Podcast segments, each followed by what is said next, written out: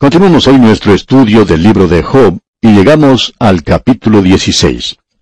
Y vamos a escuchar la respuesta que Job le da a su amigo Elifaz por segunda vez. Elifaz ha hablado nuevamente y lo que tenemos ante nosotros es en realidad un debate. Uno escucha a un bando y luego escucha al otro. En realidad, esto no tendría que haber sido así porque estos hombres tenían que haber sido consoladores de Job. Pero en lugar de eso, ellos están debatiendo con él, están tratando de derrotarlo, tratando de conseguir una victoria intelectual sobre Job. Y créanos, amigo oyente, que ellos no están ganando. No creemos que ellos obtengan una victoria sobre Job, y pensamos que lo único que lograrán aquí es hacer tablas, es decir, empatar. Cuando ellos pasan a discutir por segunda vez, solo logran un empate. Luego, más adelante, un joven que aparentemente ha estado junto a ellos todo este tiempo, toma la palabra y sigue el argumento. Y honradamente hablando, no creemos que él vaya tan lejos como algunas personas piensan, porque finalmente Dios entra en la escena, y eso era lo que Job necesitaba y lo que estaba ansiando. Ahora vemos que este Elifaz ha dicho nuevamente lo que dijo antes. Estamos escuchando una repetición. Como vimos antes, él era un soñador, había tenido una visión. Él es espiritualista, podemos decir de paso.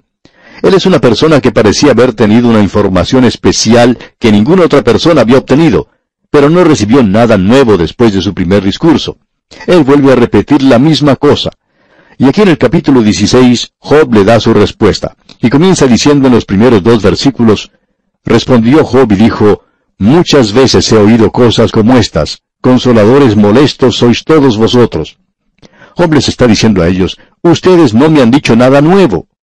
Y este último discurso que escuchamos tampoco fue nuevo. Ustedes no me han dicho nada que yo no supiera, y ustedes son unos consoladores molestos. Estos amigos de Job, y estamos seguros que lo eran, terminaron siendo rivales en un debate. Lo que tenemos ante nosotros es que cada uno está refutando lo que el otro dice. Y Job ha presentado su réplica a cada uno de ellos cada vez que hablaron. Luego en el versículo 3 él dice, ¿Tendrán fin las palabras vacías? ¿O qué te anima a responder? En otras palabras, Job está diciendo, yo pensaba que ustedes habrían tenido vergüenza de haber dicho lo que dijeron. Esas son palabras vanas, como si fueran palabras vacías. No alcanzan a satisfacer la necesidad de Job. Y en nuestros días escuchamos muchos sermones así. A no ser que el Espíritu de Dios los use, no llegan a hacer nada. Pensamos que muchos de ellos ni aún están basados en la Biblia. A no ser que Dios los use, a no ser que el Espíritu de Dios los esté usando, no van a dar ningún resultado. Todo será en vano, será algo vacío. Pero el día de hoy hay muchas predicaciones que en realidad no tienen nada. Y también hay mucho canto. Muchos servicios que no tienen ningún sentido en lo que a la adoración a Dios o la explicación de la palabra de Dios se refiere. Y no todo esto tiene que descansar en los hombros del predicador. A veces la congregación, aquellos que escuchan, pueden ser responsables del quebrantamiento que tiene lugar. Pero lo interesante aquí es que este hombre ni siquiera se está dirigiendo a la situación en la que se encuentra Job. Job continúa diciendo en la primera parte del versículo 4, también yo podría hablar como vosotros. En otras palabras, Job dice, yo podría haber dado un pequeño discurso, si vuestra alma estuviera en lugar de la mía. Job dice, quizá yo podría haber dicho la misma cosa. Demos un vistazo a la segunda parte del versículo 4 de este capítulo 16 de Job. Yo podría hilvanar contra vosotros palabras y sobre vosotros mover mi cabeza. Eso es algo tremendo. Usted se da cuenta que esto es lo mismo que Pablo acostumbraba a decir a los creyentes para contrarrestar este tipo de situación. Usted recuerda que él dijo allá en su carta a los Gálatas capítulo 6 versículo 1, Hermanos, si alguno, o sea, un creyente, fuere sorprendido en alguna falta, vosotros que sois espirituales, restauradle. No vayan a discutir, a debatir con él, no vayan a predicarle. Dice, restauradle con espíritu de mansedumbre. En otras palabras, acérquense a él como viniendo desde abajo. El cuadro que se nos presenta es similar al de lavar los pies. Nuestro Señor Jesucristo lavó los pies de aquellos que le pertenecían aquí en la tierra. Lo está haciendo aún hoy. Cuando usted y yo confesamos nuestros pecados, Él es fiel y justo para perdonar nuestros pecados y limpiarnos de toda maldad. Él aún lava nuestros pies. Él nos dejó un ejemplo. Si usted va a lavarle los pies a otra persona, usted no puede acercarse a ella desde una alta posición y mirarla con desprecio, señalarle con su dedo y comenzar a predicarle. tiene que acercarse desde abajo, tiene que ocupar el lugar de un sirviente. Y como resultado de eso, tenemos algo que es muy diferente al estar discutiendo con ellos. Es lamentable que estos amigos no hicieron eso con Job. Ellos no se acercaron a él de esa manera. Ellos le están dando un sermón a Job y él se da cuenta de eso. Él dice, si yo estuviera en el lugar de ustedes, podría hacer lo que ustedes están haciendo. Podría mover mi cabeza y podría amontonar palabras sobre vosotros. Pero escuche lo que él dice ahora aquí en el versículo 5 de este capítulo 16. Pero yo os alentaría con mis palabras, y la consolación de mis labios apaciguaría vuestro dolor.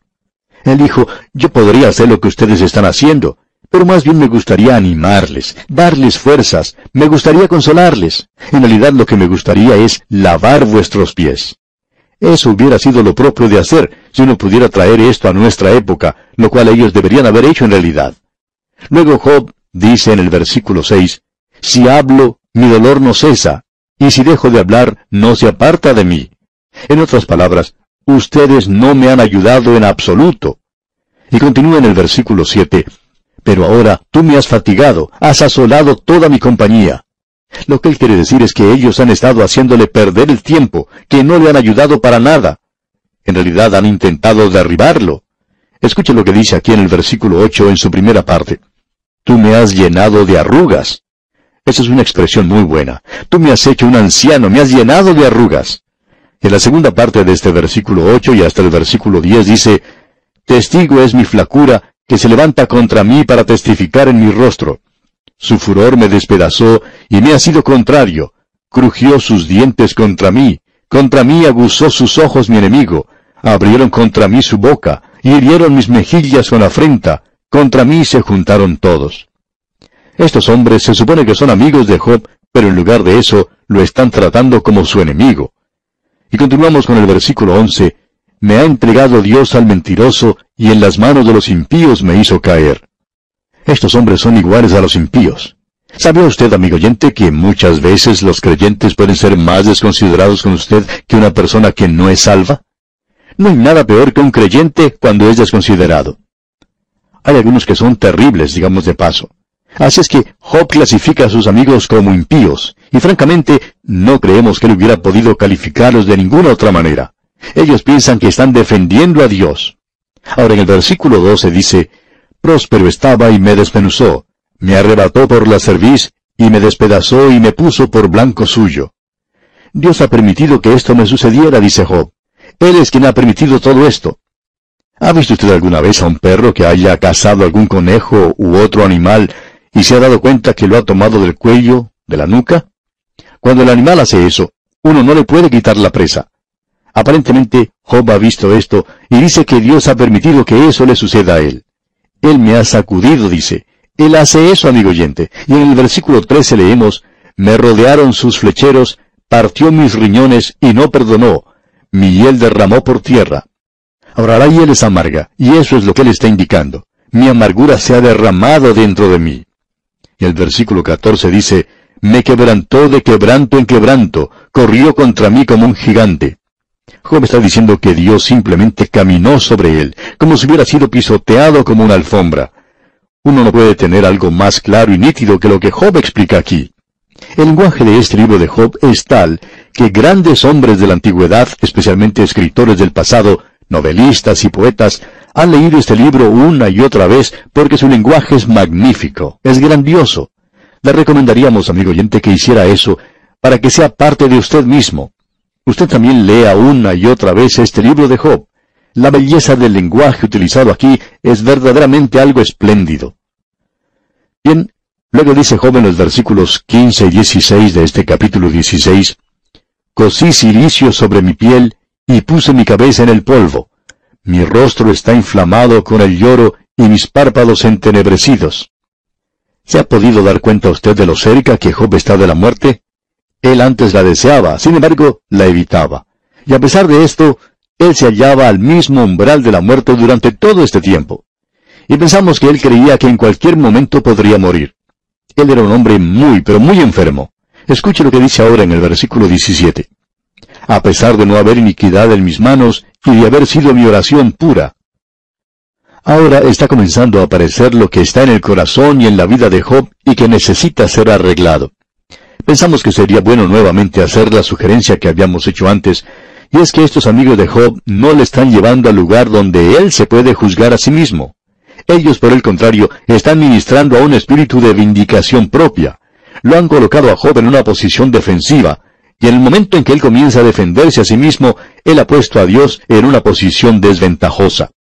Usted sabe que uno no se puede defender a sí mismo y al mismo tiempo defender a Dios. Eso es algo imposible de hacer. Hay muchas personas que piensan que ellas se pueden justificar a sí mismas y que eso es todo lo que necesitan hacer. Pues bien, Job se justificó a sí mismo en lugar de justificar a Dios. Y ellos, sus amigos, condenaron a Job en lugar de llevarle al lugar donde él se hubiera condenado a sí mismo. Eso es lo que ellos deberían haber hecho. Amigo oyente, en el momento en que usted comienza a defenderse a sí mismo, usted se coloca en la posición que el apóstol Juan describió cuando dijo, si decimos que no tenemos pecado, le hacemos a Él, es decir, a Dios, mentiroso. Y eso es lo que uno está realmente haciendo. Usted pone a Dios en la posición en que Él es quien lleva la culpa. Usted lo cambia a Él de la posición de juez y lo coloca en la posición del acusado, del culpable, del criminal, aquel contra el cual uno está haciendo las acusaciones. Hay muchas personas que se han puesto a juzgar a Dios y esto es lo que Job está haciendo ahora. Él se está justificando a sí mismo. Él dice, a pesar de no haber iniquidad en mis manos.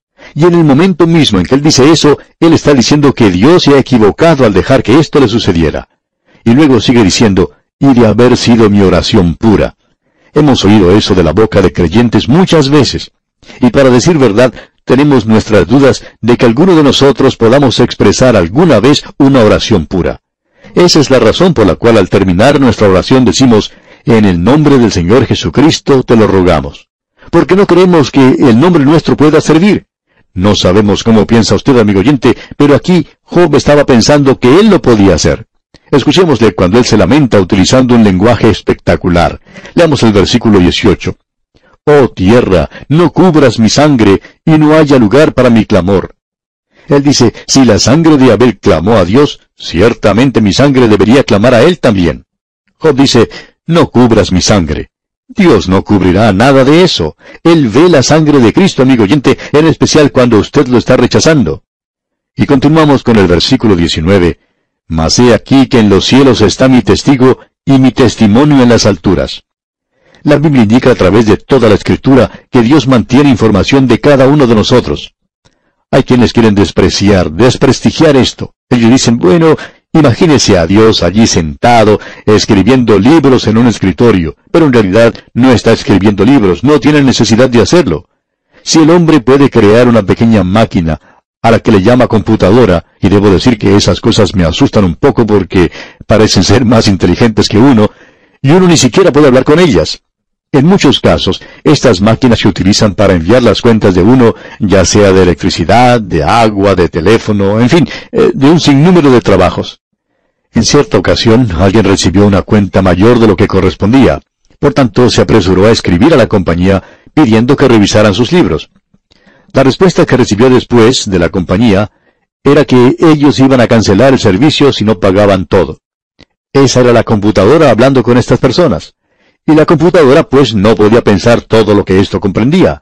Pero esta máquina había registrado todo y aparentemente no había un ser humano cerca de ella, porque no parecía tener un cerebro conectado por las respuestas que daba. Y nos preguntamos, ¿quién opera esas máquinas? De todos modos, debemos decir que si el hombre puede hacer una máquina como esa, ¿no cree usted, amigo oyente, que Dios la podría hacer también? ¿No cree usted que Él podría hacer una máquina para mantener toda la información que necesita?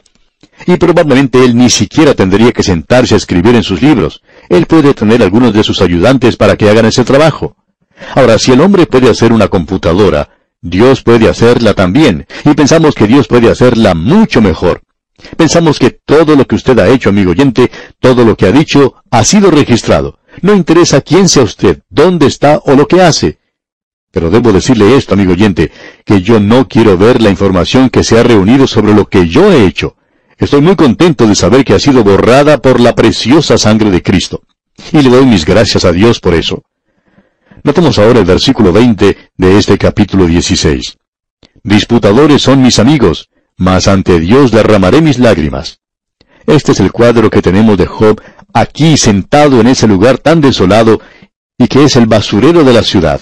Y él dice, cuando uno lo ve sentado en ese lugar, con lágrimas en sus ojos y sus amigos parados a su alrededor, observándolo con desprecio como si fuera un hipócrita, como si fuera un mentiroso, y ellos no le conocen, tampoco conocen a Dios, ni se conocen a sí mismos. Él dice, escuche usted lo que dice aquí en el versículo 21, ojalá pudiese disputar el hombre con Dios como con su prójimo. Ahora yo no sé en cuanto a usted, amigo oyente, pero yo tengo un intercesor. Tengo un abogado y él me representa ante Dios. Ya todo ha sido arreglado. Hay alguien que está delante de Dios intercediendo por el hombre. La Biblia dice, hay un solo mediador entre Dios y los hombres, Jesucristo hombre. Y Él quiere ser su abogado, amigo oyente, si aún no lo es.